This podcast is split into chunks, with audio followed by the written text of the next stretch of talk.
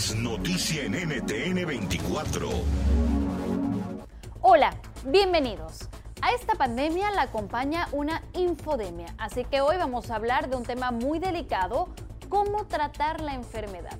Lo primero es tener muy claro que cada paciente es diferente y por eso cada uno de nosotros debe tomar decisiones basadas en su historia médica personal y las recomendaciones de su médico y no en los rumores que circulan por ahí.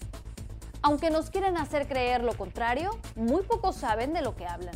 Vamos paso por paso.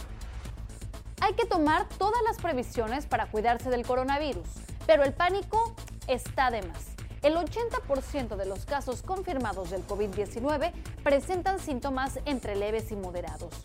Tomemos en consideración que eso se trata de la gente que se siente suficientemente mal como para hacerse la prueba. Las estadísticas no nos hablan de quienes no van al hospital. En casos leves, como los que mencionamos, es decir, cuando solo hay tos y fiebre, lo que recomiendan los doctores es que el paciente se aísle, se hidrate, coma bien y trate sus síntomas como lo haría en cualquier otra circunstancia.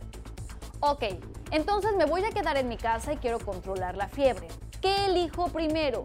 ¿El ibuprofeno o el acetaminofén? La respuesta es acetaminofén. Solo si los síntomas persisten hay que tomar ibuprofeno. ¿Pero por qué?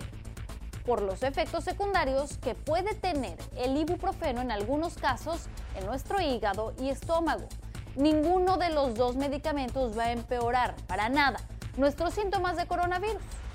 Tampoco va a curarnos del coronavirus, solo ayudará a controlar algunos de los síntomas. Recordemos que todos los medicamentos tienen efectos secundarios, especialmente en nuestro hígado porque ahí se metabolizan. Antes de tomar cualquier remedio hay que leer con cuidado las indicaciones. Si el ibuprofeno o el paracetamol no mejoran sus síntomas después de varios días y si usted tiene problemas para respirar, llegó el momento de ir a la clínica. Lo importante es no adelantarse porque terminamos colapsando nuestros hospitales y quitando el espacio a personas cuyos casos son realmente de vida o muerte. Por último, si usted está en tratamiento para enfermedades preexistentes como la diabetes o presión arterial, no pare su régimen a menos de que su médico le indique lo contrario. El coronavirus se vence con precaución y con información.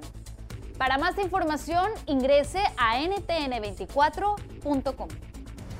NTN 24, el canal internacional de noticias con información de interés para los hispanos en el mundo.